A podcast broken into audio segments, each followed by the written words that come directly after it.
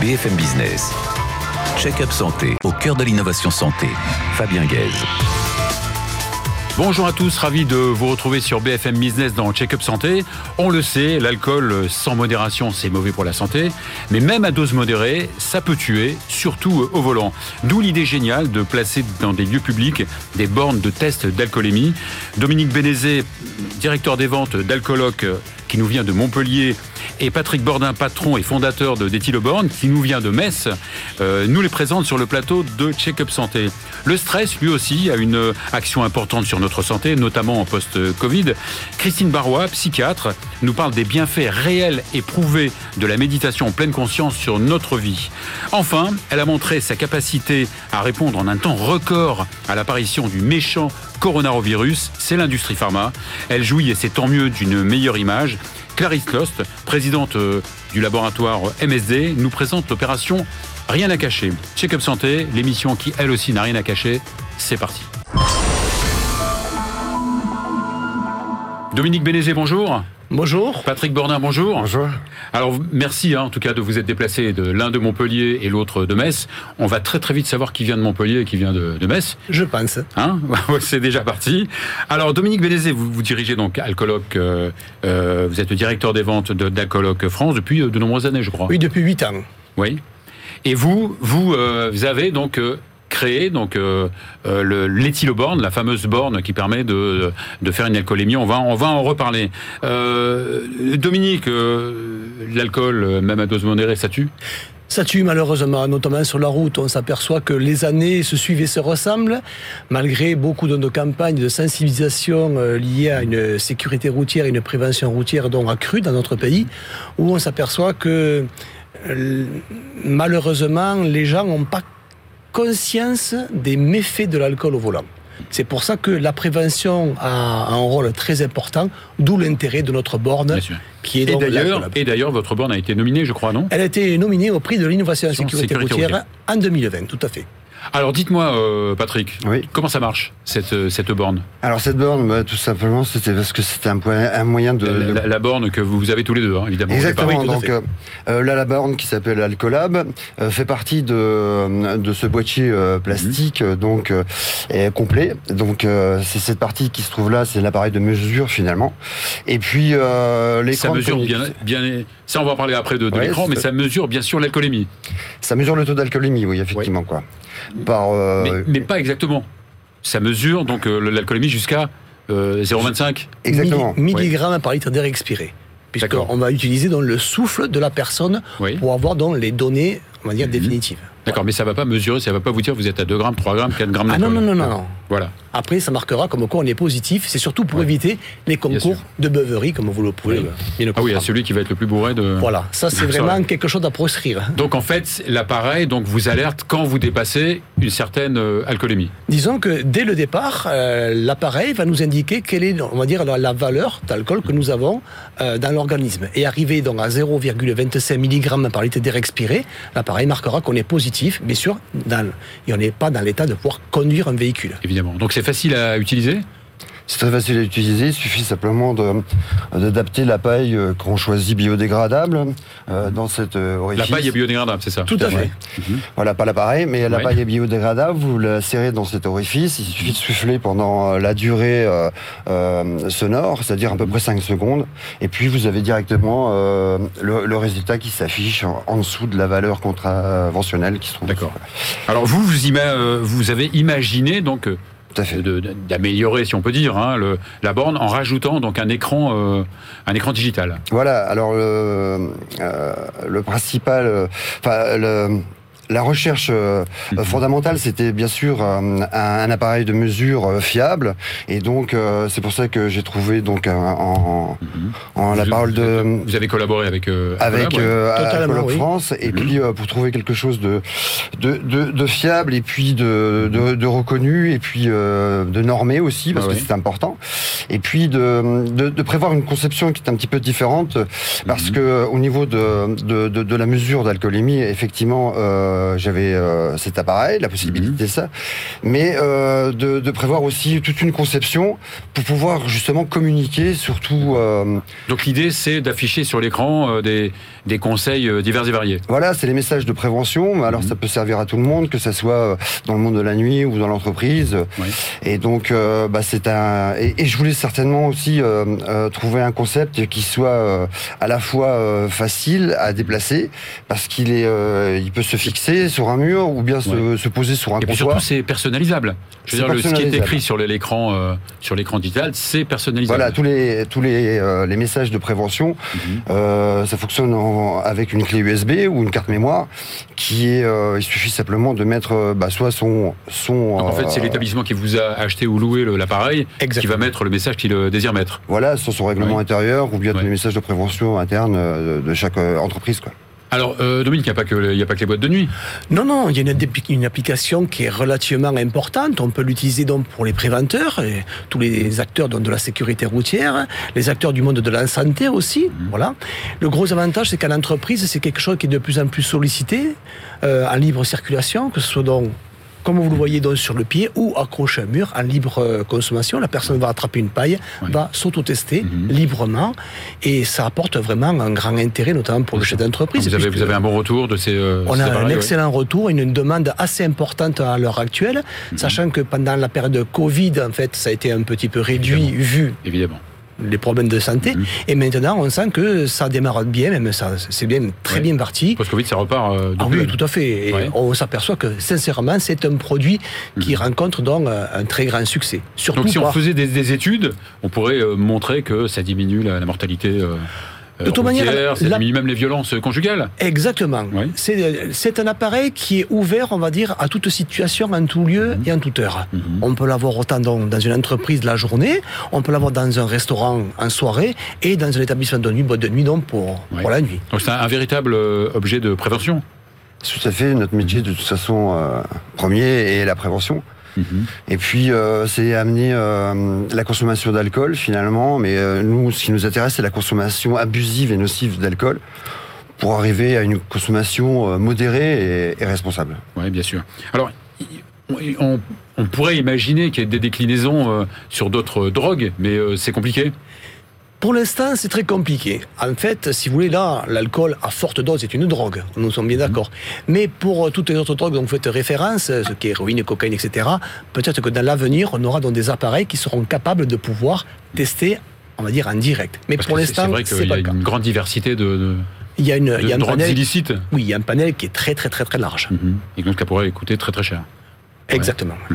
Merci, euh, merci beaucoup Patrick Bourdin, merci beaucoup Dominique Bénézé. Avec plaisir. Merci On est vraiment content et merci d'être venu surtout de, de Montpellier et de Metz. Merci On va à présent euh, accueillir euh, Clarisse Lost, président de MSD France, et l'incontournable Olivier Robichon. BFM Business. Check-up santé au cœur de l'innovation santé. Olivier Robichon, bonjour. Bonjour, mon cher Clarisse. Lost, euh, bonjour. Vous êtes euh, président de MSD euh, euh, France. Avant de parler de votre entreprise, on va laisser la, la parole à Olivier qui va vous faire un portrait sympa, je crois. Un petit portrait. Euh, Clarisse, j'ai cherché deux mots pour euh, résumer votre parcours et je les ai trouvés assez facilement finalement. Précocité, fidélité. Précocité parce que, en fait, dès l'âge de 12 ans, vous savez que vous voulez que votre vie se déroule, votre vie professionnelle en tout cas, se déroule dans l'univers de la santé. On part de très loin là. Ouais. Mais, mais dans une anecdote assez incroyable, à cet, âge-là, vous regardez un documentaire sur euh, l'Institut Pasteur, vous êtes fasciné, vous décrochez votre euh, stylo 4 couleurs, parce qu'à l'époque on a toujours un stylo 4 couleurs, et Loss fait un courrier à celui qui préside alors l'Institut Pasteur, qui n'est autre quand même que le professeur François Jacob, prix Nobel de médecine en 65. Et figurez-vous, mon cher Fabien, que ce monsieur, très, très occupé probablement, trouve le temps de vous répondre. Vous lui demandez dans ce courrier qu'est-ce que vous devez faire comme étude pour un jour, vous aussi peut-être, pour pouvoir travailler à l'Institut Pasteur? Eh bien, François Jacob répond et il indique à Clarisse, pharma, biologie ou médecine, vous ferez la première, pharma. Une fois votre diplôme en poche, eh bien, qu'est-ce que vous faites? Vous ne vous voyez pas derrière un comptoir, vous préférez poursuivre, aller sec, vous découvrez l'industrie pharmaceutique que vous allez découvrir en 99 en entrant chez qui chez MSD, déjà. C'est pour ça que je vous parle de fidélité. Du coup, votre page LinkedIn est un peu tristounette parce qu'il y a un seul logo, une seule couleur. Là-dessus, vous n'êtes pas très original. Chez MSD France, vous allez faire à peu près tout. Marketing, BU, même Market Access. Et puis, vous allez traverser l'Atlantique, emmener euh, mari et enfant au Canada euh, pour diriger euh, une partie de la filiale, en tout cas une partie du business local. Vous y restez 4 ans, et puis vous refaites le chemin inverse. Vous revenez en Belgique. En France, il faut savoir que dans la pharma, la Belgique, c'est souvent l'antichambre de la France. Là-dessus, vous n'êtes pas très original. Vous êtes nommé effectivement à la tête de la France il y a deux ans. Juste une question avant de vous laisser la parole. Vous avez gardé la lettre du professeur Jacob? Malheureusement, non. Non, c'est pas bien. Clarisse, non, vous n'êtes pas obligé de pleurer. hein, vous n'êtes pas obligé de, pleurer. Euh, donc, MSD, euh, c'est un des plus importants labos euh, au monde. Hein, 74 000 salariés, 14 milliards de dollars investis chaque année dans la recherche et développement, 77 programmes de recherche et développement en cours entre les phases 2 et les phases 3. Et en France, c'est 2300 euh, collaborateurs. Vous êtes dans quel domaine particulièrement? On est principalement en cancérologie, en infectiologie, que ce soit autour de, des vaccins, des antibiotiques ou des antiviraux. En fait. Ouais. Il y a quand même une actualité euh, importante. Il y a une très belle actualité, effectivement, puisque la semaine dernière, on a annoncé les premiers résultats de la phase 3 de notre antiviral contre le Covid, euh, avec des résultats euh, extrêmement encourageants. À tel point qu'on a arrêté. euh, Voilà, on a accéléré le, le processus, sans rentrer dans les détails. mhm. Euh, extrêmement encourageant et, euh, et enthousiasmant, j'ai envie de dire, c'est un traitement à prendre en gélule euh, dès le tout début des symptômes, Alors, dès les premiers symptômes. pendant cinq jours, et ça euh, dans le but d'éviter euh, les hospitalisations et les décès. Et c'est ce que montre cette étude. Mhm. On diminue de moitié les risques d'hospitalisation et de décès. Sur la base de ces résultats, maintenant, on est en discussion avec les autorités pour accélérer euh, la mise à disposition dans les patients à travers le monde. Ça peut être un D'accord, très alors- très beau produit pour les, les pays qui n'ont pas encore accès au vaccin, notamment. hein. Alors, en plus de votre fonction euh, de, de président de MSD euh, France, vous avez une fonction aussi euh, importante au LEM, qui est le syndicat de l'industrie pharmaceutique. Ah oui, Clarisse dirige la Comcom. On dit ça comme ça entre nous. La commission communication au sein du LEM. Euh, Il y a quoi Une vingtaine de personnes, une trentaine de personnes euh, qui réfléchissent à la manière de mieux communiquer. C'est vrai que le secteur n'a pas toujours été au top là-dessus. Euh, et vous, vous allez participer dans quelques jours à la troisième édition d'une opération qui est assez originale, qui s'appelle Rien à cacher. Vous pouvez en parler?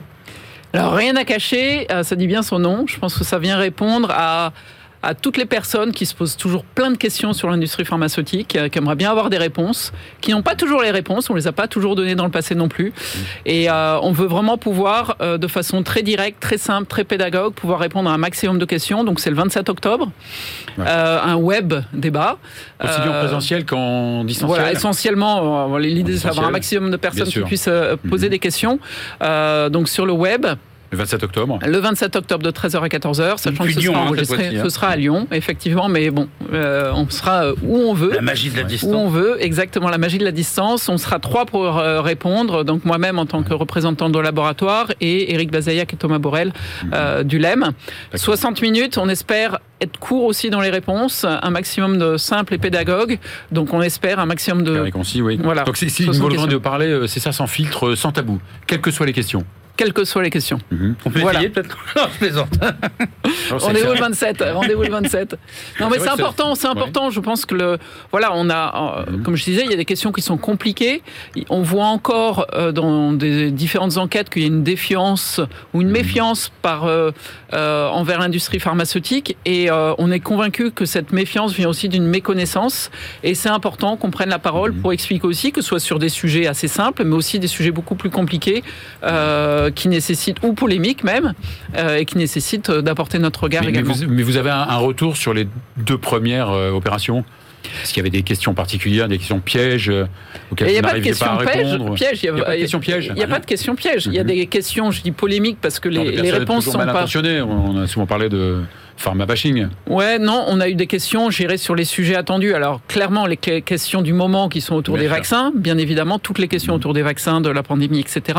Mais aussi sur des sujets euh, comme euh, le prix, euh, la lutte contre, contre les pénuries de médicaments, contre les brevets, contre voilà tous ces sujets sur lesquels on est L'innovation, sur l'innovation, mais aussi sur les sujets sur pourquoi on fait des profits, sur le prix des médicaments, tous ces sujets qui sont importants à comprendre pour comprendre en fait euh, notre métier. Des sujets qui sont techniques, mais c'est vrai que euh, pendant la période du Covid, parce que l'industrie a été très réactive, hein, euh, plus réactive que jamais, on a vu quand même dans certaines enquêtes que l'image de l'industrie s'améliorait auprès du grand public. Alors c'est pas encore euh, fantastique, mais euh, c'est par exemple beaucoup plus. Les Français sont beaucoup plus confiants dans l'industrie pharmaceutique que dans les médias, mon cher Fabien. Ouais. Euh, 42% de, de Français qui font confiance à l'industrie pharma. La précédente enquête, c'était 37% seulement, je crois. Donc ça commence à bouger. Et- et- et la, péri- la période Covid y a été pour quelque Bah, chose la aussi, période quand même. Covid a clairement mis en exergue Mhm. l'utilité qu'on a en fait, et on a pu mettre en exergue aussi la capacité qu'on a eue dans, dans une période extrêmement courte. Moi, je reste impressionné à quel point on a réussi dans des délais si courts à se mobiliser pour des vaccins, des traitements maintenant.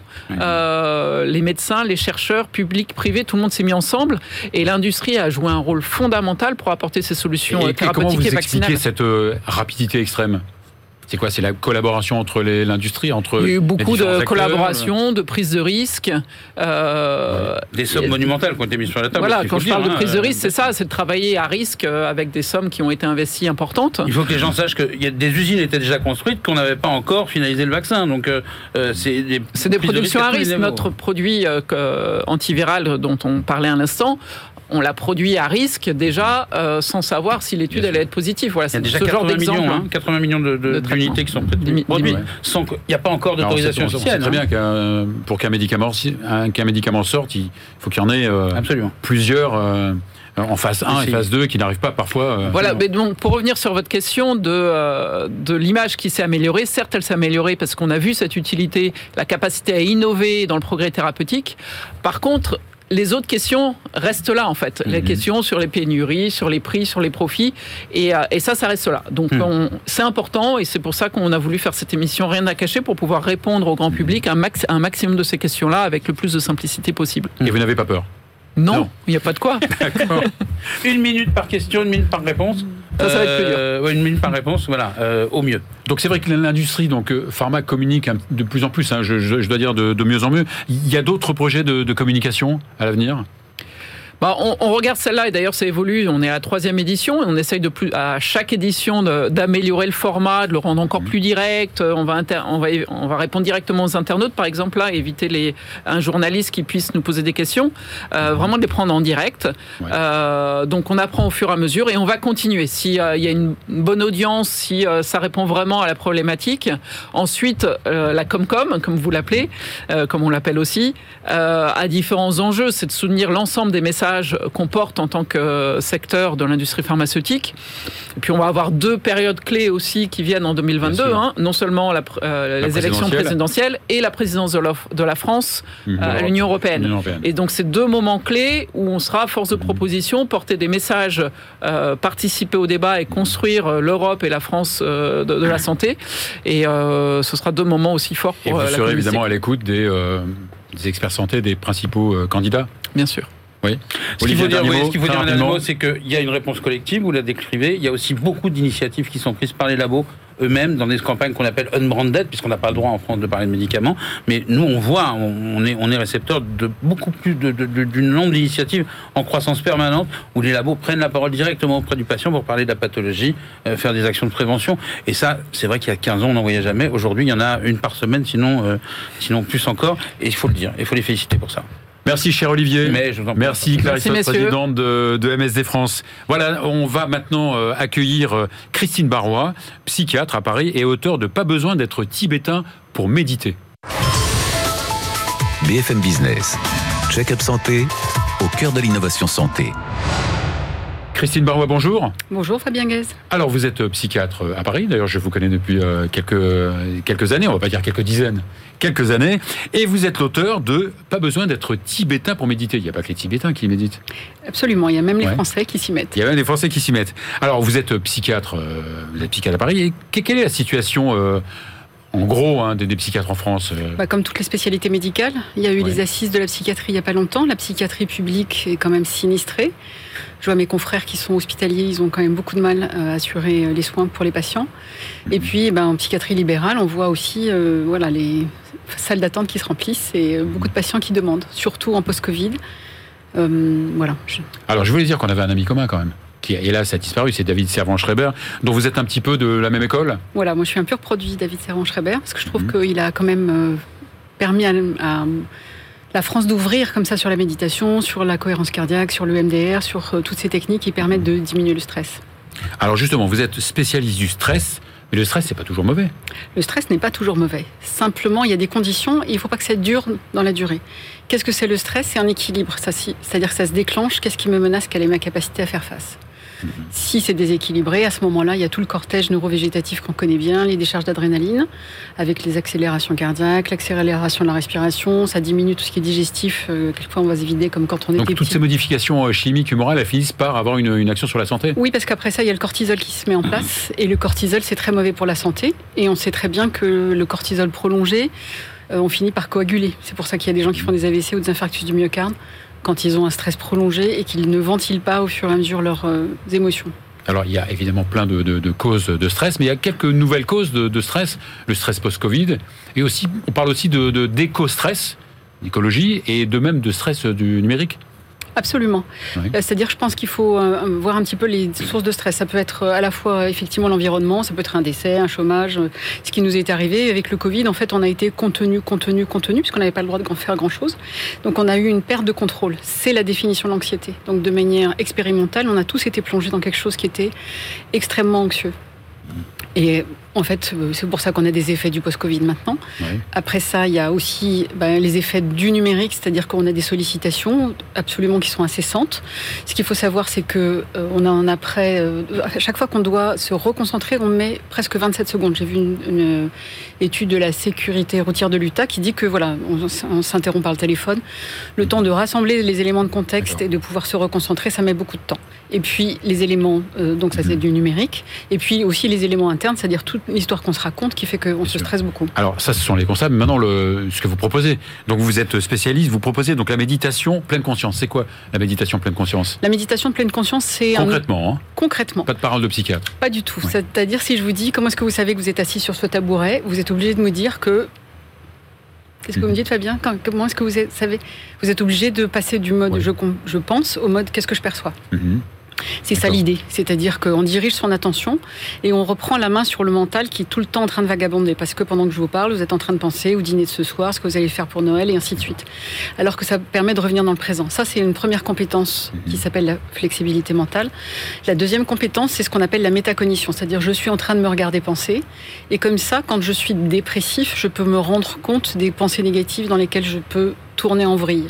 Et aussi, quand je me rends compte des pensées négatives, je peux déjouer les biais cognitifs. Les trois principaux, c'est de se dire, euh, je maximise le négatif, je m'attribue la cause et je le surgénéralise. C'est-à-dire que je prends toujours l'exemple, c'est du collégien qui revient avec une mauvaise note.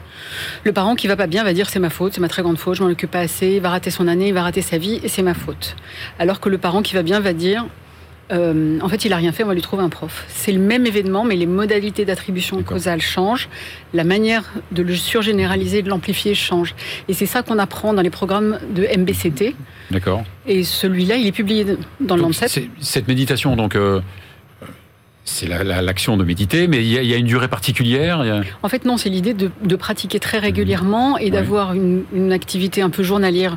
Un peu, c'est comme vous vous brossez les dents. Pourquoi vous le faites Vous le faites, vous savez plus. Puis après ça, vous allez me dire, bah oui, c'est pour avoir une, une bouche saine.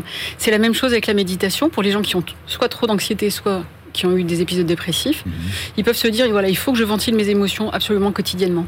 On peut méditer chez soi, on peut méditer au travail, on peut méditer en voiture. Dans la voiture, on peut Ouais. mettre une application même de cohérence cardiaque et se dire, Mhm. voilà, je fixe mon attention sur la respiration, Ouais. même si évidemment Ouais. je suis pas, je suis dissociée parce que je suis en train de conduire, mais on peut aussi Mhm. faire ces exercices-là. Alors pour finir, il y a pas mal d'applications qui, qui proposent donc de, de- de méditer. Absolument. Alors, il y a une application comme Petit Bambou, l'application Calme, la enfin voilà, il y a plein d'applications qui permettent euh, Mhm. de s'initier à la méditation. Évidemment, quand on a euh, fait un épisode dépressif, euh, 50% de rechute, deuxième épisode dépressif, 80% de rechute. Donc il vaut mieux intégrer un programme qui est fait par Bien un sûr. professionnel de santé, un psychologue, un psychiatre. Alors quand, quand on disait on peut méditer un peu n'importe où, donc vous êtes sollicité, j'imagine, par des entreprises, par des médecins du travail, par... Absolument. Il y a plein d'entreprises qui se disent finalement, on va allouer du temps. D'abord, ça devient réglementaire, c'est-à-dire que Ouais. pour un- une entreprise, elle ne doit pas nuire à ses salariés, et de se dire, euh, voilà, on va proposer des programmes qui vont leur permettre de diminuer le stress. Alors, il y a, Finalement, c'est du win-win. c'est du win-win parce qu'il y a des gens qui tirent à boulet rouge et qui disent, ah oui, mais c'est bon pour le patron. Mais ça, c'est dans le pire des cas. C'est-à-dire que si moi je vais bien, ma santé va bien, ma famille va bien, mon couple va bien, et effectivement, mon boulot va bien. Et si mon boulot va bien, bah, j'ai encore du boulot. Merci, merci beaucoup, euh, merci beaucoup, parfait, Christine Barrois. Merci beaucoup, Fabien Guest, de votre invitation. Bah, de rien. Donc c'est fini pour, c'est fini pour aujourd'hui. Je vais essayer de méditer jusqu'à la semaine prochaine.